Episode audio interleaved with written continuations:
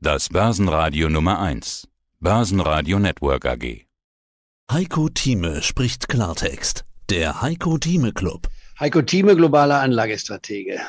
Und ich bin Andi Groß. Schön, dass wir beide uns wieder mal unterhalten an dieser Stelle.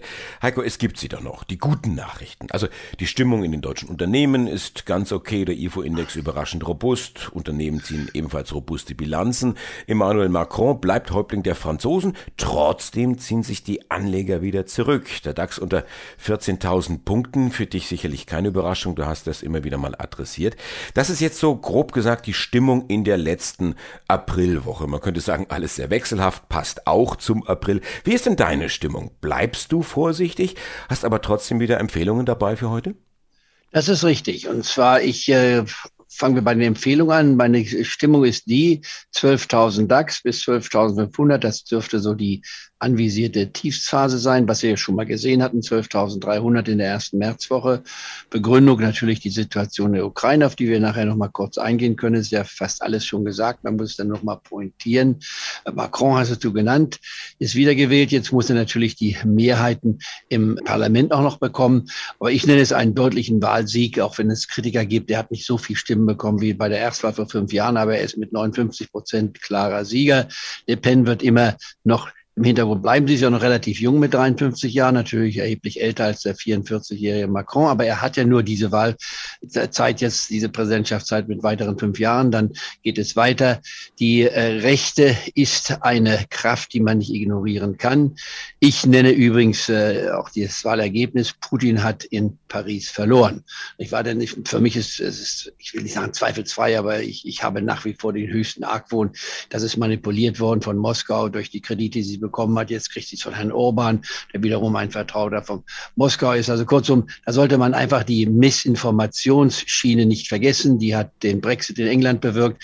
Die hat die Wahl von, die Erstwahl von Trump bewirkt. Und das kann man nicht einfach verneinen und äh, einfach so übergehen, sondern muss man einfach wissen. Wir sind einer massiven Desinformation ausgelöst vom Kreml her und äh, das gibt es nun schon seit 100 Jahren und wer sich damit nicht auseinandersetzt, der geht an der Realität vorbei. Nicht? Wünschen hilft da nicht. Aber kurzum, äh, ich glaube, die Märkte haben eines noch nicht in ihren Preisen drin und das ist die Dauer dieses Konflikts. Wir reden hier nicht von einigen Wochen noch, wir reden von Monaten und vielleicht sogar von Jahren.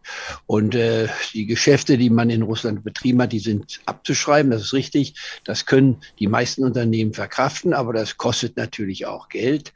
Und das nächste ist das Vertrauen des Verbrauchers. Und das Konsumentenverbraucher ist eigentlich nicht sehr hoch. Unter den Industriellen ist es sogar teilweise sehr miserabel, weil man eben doch eine Rezession sieht und die wird von den äh, Zinskräften hergeleitet. Wir werden nächste Woche die nächste Zinsentscheidung bekommen und ich würde davon ausgehen mit einer 90-prozentigen Wahrscheinlichkeit, dass es ein halbes Prozent ist, kein Viertelprozentpunkt, was die Notenbank macht, also am Mittwoch nächster Woche.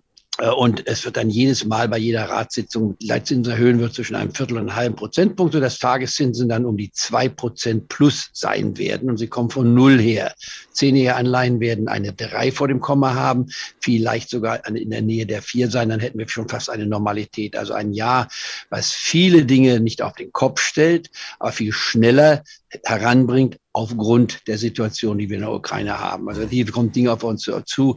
Wir müssen eines feststellen, es ist eine Situation, die es in dieser Form in den letzten, ja, wenn man will, 50 Jahren nicht gegeben hat. Also da muss man schon sehr alt sein, um zu sagen, man hat das erlebt. Das haben wir noch nicht erlebt. Das ist kein Vergleich mit dem, was wir also in den verschiedenen äh, örtlichen Konflikten gehabt haben nach dem Zweiten Weltkrieg, was jetzt Ungarn ist, ob es äh, der Prager Situation ist, 69, oder ob es äh, das ist, was in Serbien passiert ist, nicht wahr? Das waren alles andere kleinere Konflikte. Was wir jetzt haben, ist ein Großkonflikt bis hin muss man ganz klar sagen, die Möglichkeit, das wurde jetzt vom russischen Außenminister wohl schon mal angesprochen, ein dritter Weltkrieg. Also das, äh, da kann keiner sagen, ach, das ist alles drin in den Kursen. Nein, das ist nicht drin. Mhm.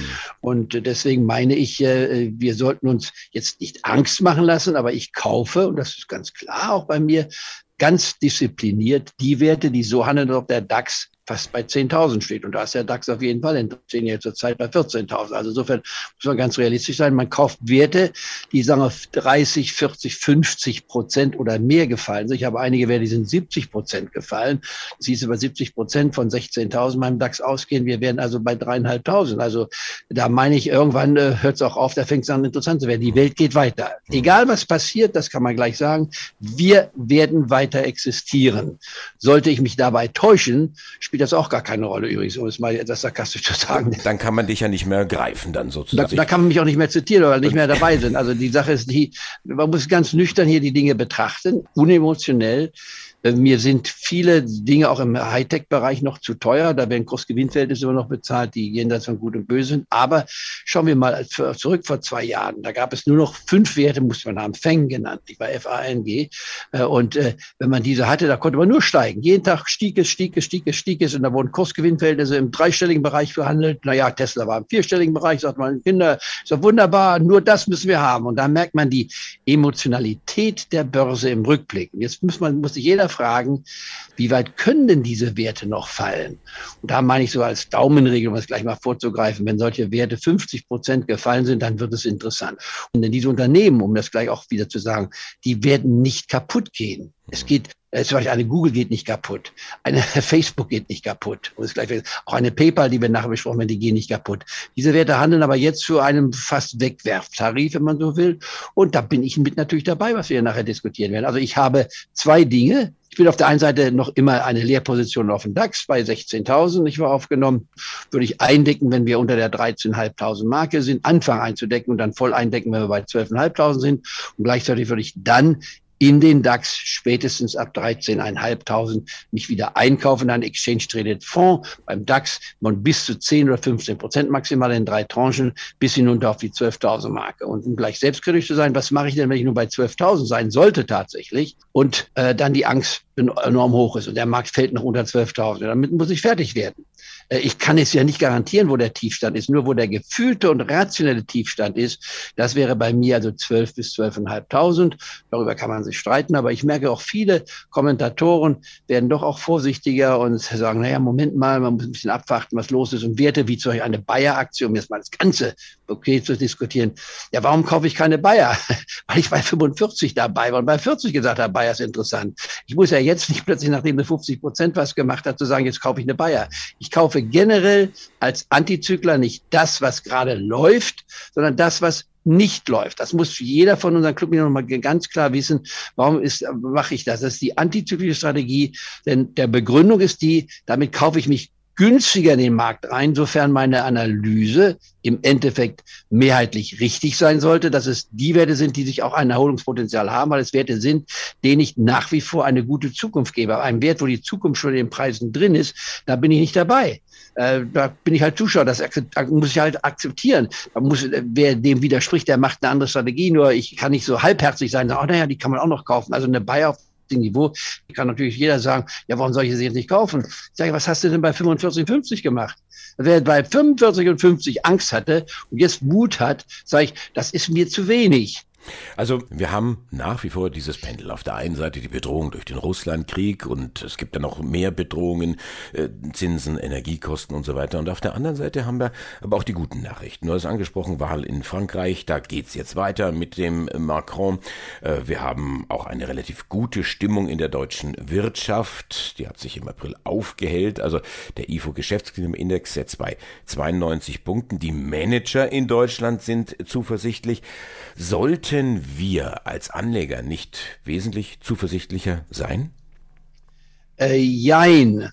Die Zukunft die vor uns liegt, jetzt reden wir mal vom Jahrzehnt, die sehe ich nicht als schlecht an. Das, äh, dieses Jahrzehnt wird natürlich geprägt sein durch die Ereignisse der Ukraine, weil sie jetzt am Anfang dieses Jahrzehnts aufgetaucht sind, ganz am Anfang, aber dieses Jahrzehnt ist geprägt durch zwei Dinge, Corona und, äh, und, und Ukraine, wenn man so will. Und die, diese beiden Themen werden uns im wesentlichen Teil dieses Jahrzehnts beschäftigen. Bei Corona hatte ich ja schon gesagt, als Corona auftauchte im März, sagte ich ja doch schon im Februar, nicht wahr, als ich von Davos zurückkam, sagte ich, Corona wird uns in der ersten Hälfte des Jahrzehnts beschäftigen. Seid äh, bitte vorsichtig, denkt daran, das ist keine Eintagsfliege, das beschäftigt. Das ist alle 100, es wird zuletzt vor 100 Jahren passiert, also damit müssen wir uns beschäftigen. Und Corona beschäftigt uns weiterhin, aber nicht mehr in der gleichen Dramatik wie vor zwei Jahren. Und der Markt hat ja auch innerhalb eines Jahres neue Höchststände gesehen, was ich übrigens nicht erwartet hätte, dass es so schnell geht. Jetzt haben wir so einen zweiten schwarzen Schwan. Der ist also die Ukraine. Konnte man es vorausahnen? Gewisserweise ja, aber keiner hat dran gedacht. Und die dran gedacht haben, die wurden vielleicht nicht gehört. Aber selbst Ukraine glaubte ja nicht am 23. Februar, dass am 24. die Russen einmarschieren würden. Also kurzum, wollen wir das Fingerpointen weglassen und uns mit den Fakten beschäftigen. Die aktuelle Lage ist die, wir haben zwei enorme Herausforderungen. Äh, und die dritte ist gleichzeitig die verbundene, nicht wahr, Inflation, die wir haben. Und die wird uns zumindestens äh, in diesem Jahr weiter beschäftigen, auch noch im nächsten Jahr ihre Folgen zeigen und dann frühestens im Jahre 24 dann wieder deutlich zurückkommen. Es gibt jetzt schon einige Anzeichen, dass man sagen könnte, ja, ist der Energiesektor zu hoch? Hat der Ölpreis seine Höchststände gesehen? Ich meine, möglicherweise ja, aber es könnte noch sein, dass wir einen ganzen Schluck höher kommen auf die 200 plus Dollar Marke sollte es zu einem Abschalten der Energiezulieferung von Russland kommen. Man sagt ja immer Sanktionen gegen Russland. Ja, da sind wir alle dabei. Ölembargo dann doch eher nein. Und ähm, Lavrov hat ja so ein Clown-Emoji da mal in der Gegend rumgeschickt. Ich kann das irgendwo nachvollziehen, dass er sagt, ich lasse euch ja am langen Arm verhungern. Frage, ist denn dieser Trumpf, dieser Energie, Öl, Gastrumpf der Russen wirklich so stark? Ja, der ist sehr stark. Aber schauen wir uns beide Seiten an. Die Ukraine hat von uns eine Milliarde bekommen. In der gleichen Zeit hat Deutschland äh, seit Beginn des Krieges an Russland 30 Milliarden bezahlt für die Öl- und Gaslieferungen.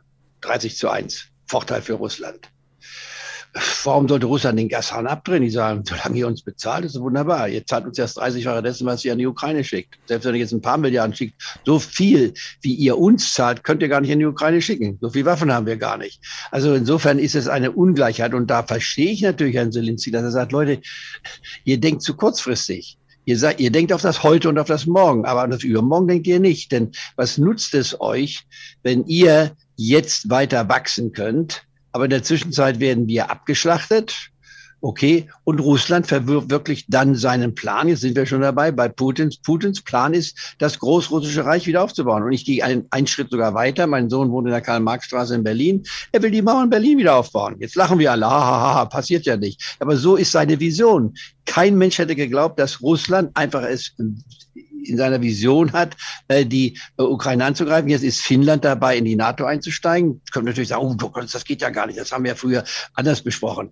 Alles ist jetzt nicht auf dem Tisch. Alles ist möglich, denn die Länder wollen sich schützen. Und die Bedeutung der NATO, die ist enorm wichtig, obwohl wir mit der Türkei immer ein gewisses Problem haben. Der Erdogan ist ja nun wirklich alles andere als einer dem, als Demokrat, aber lassen wir das mal als Konfliktpunkt weg. Bleiben wir bei Europa. Äh, wenn Trump übrigens das müssen wir auch mal weiterdenken.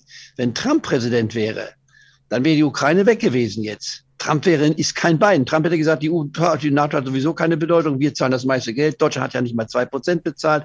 Da wären wir weg. Die Situation wäre nicht auszudenken, wenn Trump im Weißen Haus sitzen würde. Ein Ver Verbündeter oder ein eingesetzter Bauer von Putin. Und ich bin absolut der Meinung, ich habe lange mit Leuten diskutiert, die davon was verstehen und sich damit beschäftigt haben. Wir sind immer noch so naiv, wir haben immer noch nicht ganz verstanden die Desinformationsstrategie von Russland, die perfekt ist seit 100 Jahren. Und wir glauben mittlerweile vieles von dem und keiner weiß es mehr genau, ob es wahr oder Wahrheit nicht. Eine regelmäßig wiederholte Lüge wird allmählich zur Wahrheit. Sie hörten einen Ausschnitt aus dem aktuellen Heiko Thieme Club. Das ganze Interview können Sie als Clubmitglied hören. Werden Sie Clubmitglied im Heiko Thieme Club, um erfolgreicher an der Börse zu handeln. Mehr dazu klicken Sie auf den untenstehenden Link.